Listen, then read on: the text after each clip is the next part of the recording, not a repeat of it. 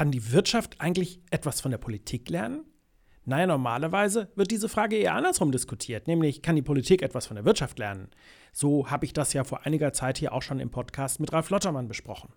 In dieser Ausgabe soll es allerdings um die genau umgedrehte Fragestellung gehen, nämlich kann die Wirtschaft, können Unternehmen und Manager etwas von den Arbeitsweisen in der Politik lernen und können sie vielleicht davon profitieren, welche Erfahrungen es mit den vielen großen Herausforderungen in der Politik, in der politischen Kommunikation und in Wahlkämpfen gibt?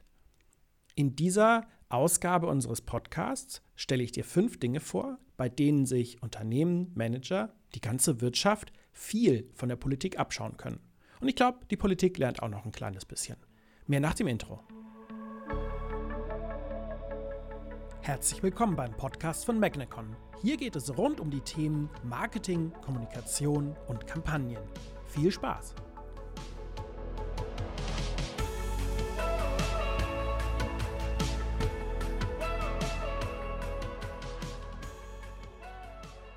Ja, moin, moin, herzlich willkommen hier zu einer neuen Ausgabe unseres Podcasts. Schön, dass du wieder mit dabei bist. Mein Name ist Live Neugeboren. Ich bin Kommunikations- und Strategieberater und Geschäftsführer von Magnecon. Und mein Schwerpunkt, mein Spezialgebiet ist es, Themen, Angebote, Menschen ins Scheinwerferlicht zu rücken und Bilder und Geschichten zu entwickeln, um eben Bekanntheit zu erhöhen, Reputation zu stärken, Marken aufzubauen und Unternehmen, Parteien und Politiker so zu positionieren, dass die Menschen Feuer und Flamme für sie werden. Und da habe ich natürlich unglaublich viele Erfahrungen in den letzten Jahren in unzähligen Wahlkämpfen und in auch ganz vielen Beratungen zur politischen Kommunikation gemacht. Und das trage ich jetzt eben in die Unternehmenskommunikation rein und berate dort ähm, Unternehmen, Geschäftsführer, CEOs, Gründer und helfe ihnen eben sich auch so zu inszenieren, dass sie ihre ja, unternehmerischen Ziele besser erreichen können.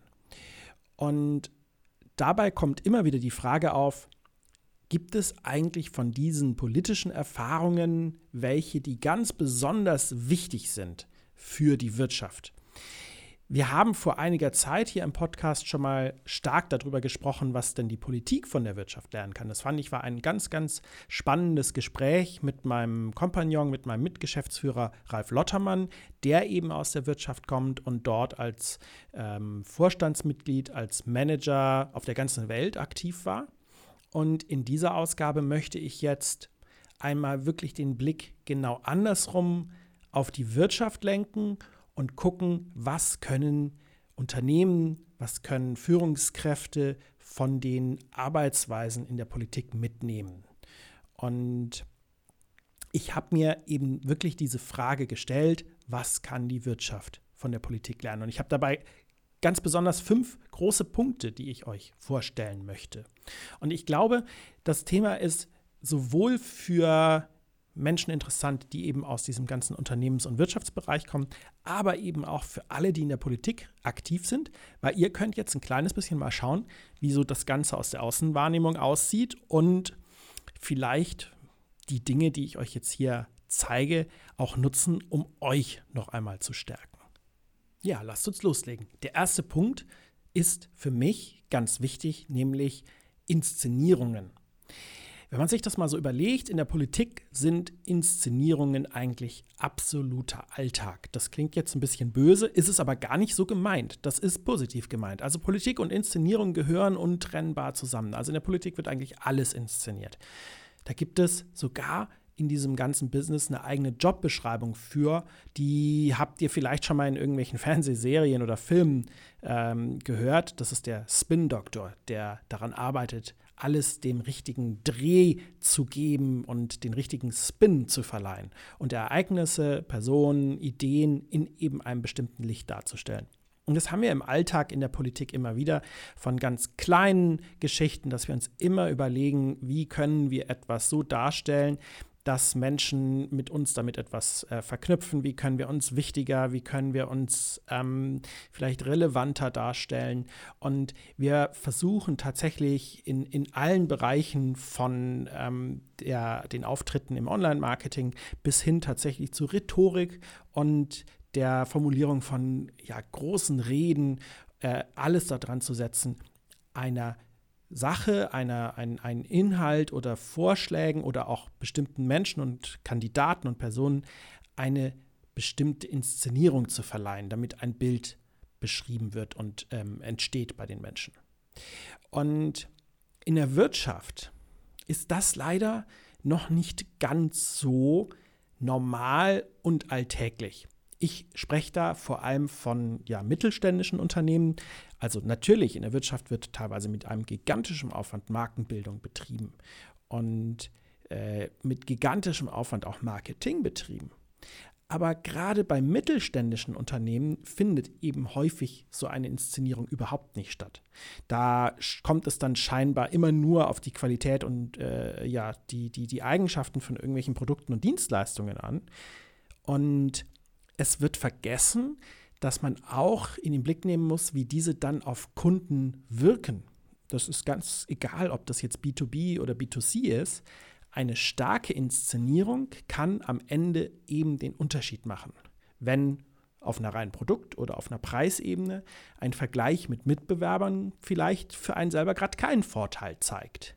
Da geht es eben wirklich um Markenbildung und um die Inszenierung eines Unternehmens, die Inszenierung der ja, Verantwortlichen, der, der Mitarbeiter in dem Unternehmen, so dass potenzielle Kunden damit mehr verknüpfen als nur die reinen Produkt- und Dienstleistungseigenschaften. Und ich würde mir wünschen, dass die Selbstverständlichkeit der Inszenierung, die in der Politik selbst auf kleinsten Ebenen letztlich vorhanden ist, auch wenn es oft nicht gut gemacht wird, aber es ist selbstverständlich, dass es wichtig ist, dass das auch im Mittelstand ankommt und dass eben für Unternehmen und gerade für die Verantwortlichen klar ist, dass in diese Inszenierungen eben auch ein großer Aufwand gesteckt werden muss und dass das am Ende dem gesamten Unternehmenserfolg zugutekommt. Der zweite Punkt ist, wenn wir mal in die Politik schauen, dort dreht sich alles darum, etwas für Wählerinnen und Wähler zu tun. Und deshalb werden die häufig auch sehr stark eingebunden in das, was man macht. Da gibt es Bürgerbeteiligungsprozesse, da gibt es ähm, ja große Verfahren, wo Menschen mitgenommen werden, wo Vorschläge und Ideen eingebracht werden können und wo am Ende man versucht, Dinge und Vorhaben und Gesetzesveränderungen oder Pläne so anzupassen, dass sie eben zu den Menschen passen. Diese Beteiligungsprozesse würde ich mir wünschen, dass es sie auch häufiger in der Wirtschaft gibt. Unternehmen handeln nämlich leider oft sehr, sehr viel, ja, man kann schon echt sagen, autokratischer. Das sind, na klar, es sind keine demokratischen Gebilde, Unternehmen, das ist logisch. Aber ähm, nur weil sie am Ende komplett alleine entscheiden können, welche Eigenschaften ein Produkt oder eine Dienstleistung hat, macht es das ja noch nicht besser. Ähm, viele Unternehmen holen zwar oft auch Meinungen ein, ähm, da gibt es dann ganz große Verfahren irgendwie zur Marktforschung und zu Umfragen und ich weiß nicht was alles, aber eine echte Beteiligung, die findet eben nicht statt und da sehe ich wahnsinnig viele vergebene Chancen. Mein Rat ist daher immer, bindet Kunden ganz eng in eure Prozesse ein. Lasst sie, wo immer das irgendwie möglich ist, mitentscheiden, wie Produkte und Dienstleistungen gestaltet werden. Und nehmt sie in alle Schritte mit und spiegelt ihnen immer wieder, warum ihr bestimmte Entscheidungen macht und trefft. Das ist dann nicht nur eben ein Ausdruck von Stärke, also so sehe ich das, sondern das wird Menschen auch ganz besonders eng an euch und euer Unternehmen binden. Und so entstehen nicht nur Kunden, sondern so entstehen eben loyale Unterstützer und Botschafter eurer Marke. Und mein kleiner Hinweis an die politischen Zuhörer heute, ähm, das ist zwar in der Politik ein Verfahren, was äh, sehr, sehr häufig angewandt wird, aber ihr könnt das auch noch stärken. Menschen zu beteiligen und sie einzubeziehen, ist immer wertvoll. Kommen wir zum nächsten Punkt. Und da komme ich, ja, vielleicht wird das jetzt erstmal hm, euch irritieren. Ich komme auf Wahlprogramme auf Wahlkampfprogramme zu sprechen. Das ist in der Politik ist das ja komplett normal. Ne? Da geht eine Legislaturperiode, eine Wahlperiode zu Ende und dann setzt man sich hin und überlegt sich, was ist jetzt das Wahlkampfprogramm, was dann ähm, kommt. Aber was ist es am Ende, so ein Wahlkampfprogramm? Das Wahlkampfprogramm stellt ja so etwas dar wie so eine Art Bewerbungsschreiben für den kommenden Wahlgang. Und was macht man da? Jedenfalls, wenn man es gut macht als äh, Partei oder als Kandidat. Man hält inne und überlegt sich ganz genau, was ist das, was wir den Menschen anbieten? Was wollen wir genau? Was bieten wir an? Müssen wir vielleicht in dem Angebot, was wir bisher hatten, etwas verändern? Müssen wir uns neu positionieren? Und es entsteht sowas wie so eine Art ähm, ja, Fünfjahresplan. Und was ich jetzt Unternehmen empfehlen würde, ist, diesen Prozess eigentlich zu übernehmen, in welchem Rhythmus auch immer. Weil in vielen Unternehmen, also gerade auch in mittelständischen und in kleinen Unternehmen, läuft das Geschäft eigentlich immer nur rein langfristig aufgestellt und es wird ständig nur in ganz kleinen Bereichen angepasst und aktualisiert. Da kommt mal ein neues Produkt dazu, mal wird vielleicht ein bestehendes überarbeitet oder geupdatet und ähm, man hat so das Gefühl, es heißt eigentlich immer nur Never change a running system. Und ich bin fest von überzeugt, wer hier von der Politik lernt, profitiert. Mein Rat ist ganz klar, nehmt euch regelmäßig die Zeit und überprüft die gesamte Positionierung. Wo steht das Unternehmen? Wie ist das Angebot aufgestellt? Aktualisiert anhand dessen, was jetzt für die nächste Zeit relevant ist. Erstellt euch sozusagen euer Programm für den nächsten Zeitraum. Und formuliert ganz klare Ziele, aber eben auch ändert eine Positionierung. Was meine ich damit? Ich will mal ein Beispiel bringen, und zwar ein großes Beispiel. Da geht es um Volkswagen. Da gibt es im Moment einen Vorstandsvorsitzenden, äh, CEO, Herbert Dies. Und der hat ganz offensichtlich äh, irgendwann in der jüngeren Vergangenheit sich hingesetzt und genau so einen neuen Plan formuliert. Und er hat einen kompletten Positionswechsel herbeigeführt damit, und zwar Richtung Elektromobilität. Was äh, dazu führt, ist, dass dieser gesamte Konzern sich in ziemlich schneller Geschwindigkeit auf dieses neue Thema eingestellt hat, momentan als einer der innovativsten weltweit gilt und ähm, schon, schon ein kompletter Imagewechsel damit verbunden ist, eigentlich nach den Riesenproblemen des Dieselskandals. Und gleichzeitig gibt es viele andere, sonst sehr starke Hersteller, die halt mal nur ein oder zwei Elektromobilitätsmodelle entwickeln, äh, aber ansonsten sich nicht wirklich positionieren. Und der Unterschied ist eben massiv sichtbar. Also da hat sich jemand hingesetzt, hat sich Gedanken gemacht, was haben wir für ein Zukunftsprogramm, was ist notwendig. Und das lässt sich eben auch runterbrechen auf mittelständische Unternehmen. Das lässt sich runterbrechen auf kleine Unternehmen, die eben regelmäßig gucken müssen, was ist für die nächsten Jahre ihr Angebot an die Kunden und wie müssen wir uns da positionieren. Macht eure Programme. Kommen wir zum nächsten Punkt. Da geht es um Budgets und Ressourcen. Ähm, das trägt so ein bisschen die Überschrift für mich, aus wenig viel machen. Äh, wer an Politik denkt, der hat vielleicht manchmal so amerikanische Wahlkämpfe vor Augen. Und da ist es ziemlich krass. Also da werden hunderte Millionen Dollar rausgepumpt und zwar nicht insgesamt, sondern teilweise in einem einzelnen lokalen Wahlkampf. Das ist komplett irre. Also so ein, ich sag mal, so ein, so ein ähm, Wahlkampf eines einzelnen Senatorkandidaten aus Texas, wie das mit Beto O'Rourke vor ein paar Jahren der Fall war, der hat ein Vielfaches an Geld ausgegeben, als alle Parteien in Deutschland bei der Bundestagswahl zusammen zur Verfügung hatten. Und Politik ist dort ein Milliardengeschäft. Warum sage ich das? Weil dieser Eindruck ist auf Deutschland bezogen komplett falsch. In Deutschland sieht das eben völlig anders aus. Ich habe es ja gerade schon erzählt mit den, mit den Gesamtbudgets. Ähm, selbst auf Bundesebene sind in Deutschland im, im Wahlkampf Budgets unglaublich knapp, weil wir zum Beispiel keine Kultur des Fundraisings haben. Und auf lokaler Ebene, da geht es teilweise um, um jede fünf oder zehn Euro. Und trotzdem schaffen es unglaublich engagierte Teams vor Ort, eben mit kleinsten Budgets richtige, großartige Kampagnen aus dem Boden zu stampfen. Und sie erreichen mit wenig Ressourcen unglaublich viel. Und mit Ressourcen meine ich sowohl Geld als auch ähm, wirklich ähm, Arbeitskraft und Zeit eben. Und ich finde, davon kann die Wirtschaft etwas lernen, weil dort ist es häufig halt so, dass Marketing, wenn es dann betrieben wird, plötzlich immer wahnsinnig teuer und aufwendig gleich wird. Da werden gigantische Kampagnen ähm, äh, äh, äh, ja, ins Leben gerufen und manchmal weiß man gar nicht so ganz genau, bringt das jetzt eigentlich gerade was? Äh, ist das noch zielorientiert? Ist das, ist das sinnvoll, was ihr da gerade macht? Und das sieht man beispielsweise auch allein an Kosten für Software. Es ist so irre, was teilweise Software für Marketing-Applikationen kostet mit vielen tausend Euro pro Monat für etwas, was eigentlich nicht aufwendig ist. Ähm, eben weil Firmen, wenn sie sich einmal dazu entschieden haben, Marketing zu betreiben, dann auch sagen, ja, dann, dann kostet das halt jetzt Geld. Und mein Rat ist, lernt da ein kleines bisschen von der Politik. Es ist viel sinnvoller, wirklich genau auf Aufwand und Ertrag da zu schauen und ähm, wirklich eine Strategie zu wählen, die effektiv ist und aus wenig viel zu machen manchmal braucht es eben gar nicht so die Riesengeschichten, äh, sondern wenn man gute Argumente, gute Inhalte hat, dann kann man auch mit deutlich weniger auskommen.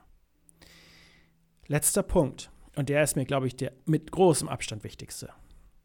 Zeigt eure Werte, zeigt eure Haltung.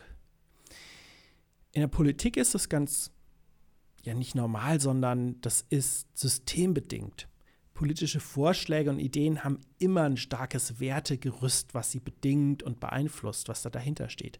Das geht gar nicht anders, auch wenn es manchmal im Alltag so ein kleines bisschen vergessen äh, wird. Die Haltung einer Politikerin, ähm, die Haltung der Mitglieder einer Partei entscheidet maßgeblich, was für eine Politik gemacht wird, wie Entscheidungen aussehen, wie politische Vorschläge und Angebote aussehen. Die Wirtschaft arbeitet dagegen viel zu oft, wie ich finde, vollkommen losgelöst von ja dann anscheinend so unnötigen Dingen wie Haltung und Werte. Dabei machen gerade diese Werte und eine, eine sichtbare Haltung eines Unternehmens eben einen echten Unterschied zu Mitbewerbern aus. Also, dass das natürlich, also auf, auf, auf, auf moralischer Ebene auch richtig ist, sowas zu tun, lassen wir mal gerade sogar beiseite. Hier geht es um eine wirkliche unternehmerische, um eine ökonomische Entscheidung, dass wenn man sich als Unternehmen mit einem klaren Wertegerüst, einer klaren Haltung auch nach außen positioniert und die Unternehmenspolitik daran eben ausrichtet, dann macht das auch einen echten wirtschaftlichen Unterschied und hilft, das Unternehmen deutlich erfolgreicher zu machen. Ja, ich weiß, viele Unternehmen scheuen sich, politisch zu sein, weil sie Angst haben, Kunden zu vergraulen, die vielleicht nicht ihrer Meinung sind. Sie übersehen aber auch, dass das unfassbar gefährlich sein kann. Das haben, um ein paar kleine Beispiele zu nennen, auch schon diverse Hotels und irgendwelche Event-Locations gemerkt, die eben vollkommen schmerzbefreit mit der AfD zusammengearbeitet haben, weil sie gesagt haben, ja, das ist doch einfach ein Kunde wie, wie sonst immer.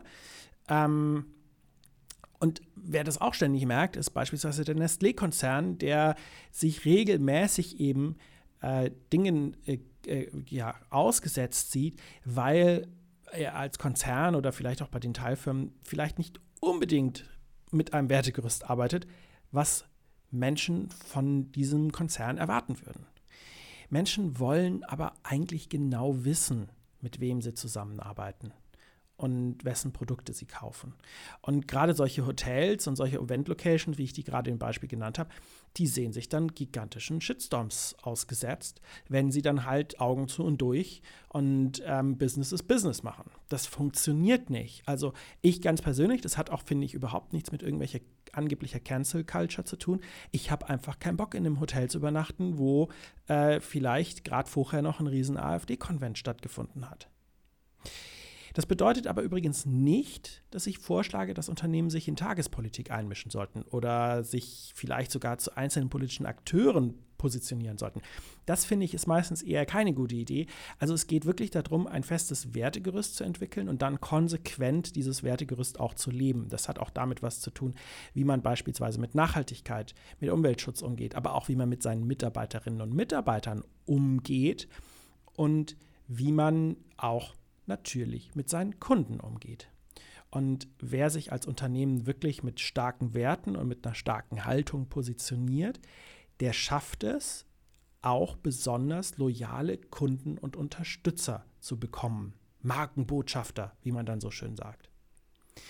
Ja, mein Fazit, um mal zu einem Ende zu kommen, ist ganz klar der Politik lohnt eigentlich immer über den Tellerrand, und zwar für beide Seiten, sowohl für die Politik als auch für die Wirtschaft. Ähm, und ich finde eben, dass Unternehmen und Führungskräfte und Gründer sehr gut daran tun, wenn sie sich einmal die Arbeitsweisen, die Herausforderungen der Politik ansehen. Also in der Politik muss man halt wirklich viel effizienter arbeiten, weil auch Zielgruppen viel misstrauischer sind und weil es viel weniger Unterstützung gibt. Und wer sich in der, in der Wirtschaft genau auch daran anpasst, der wird aus viel weniger Mitteln viel mehr rausholen.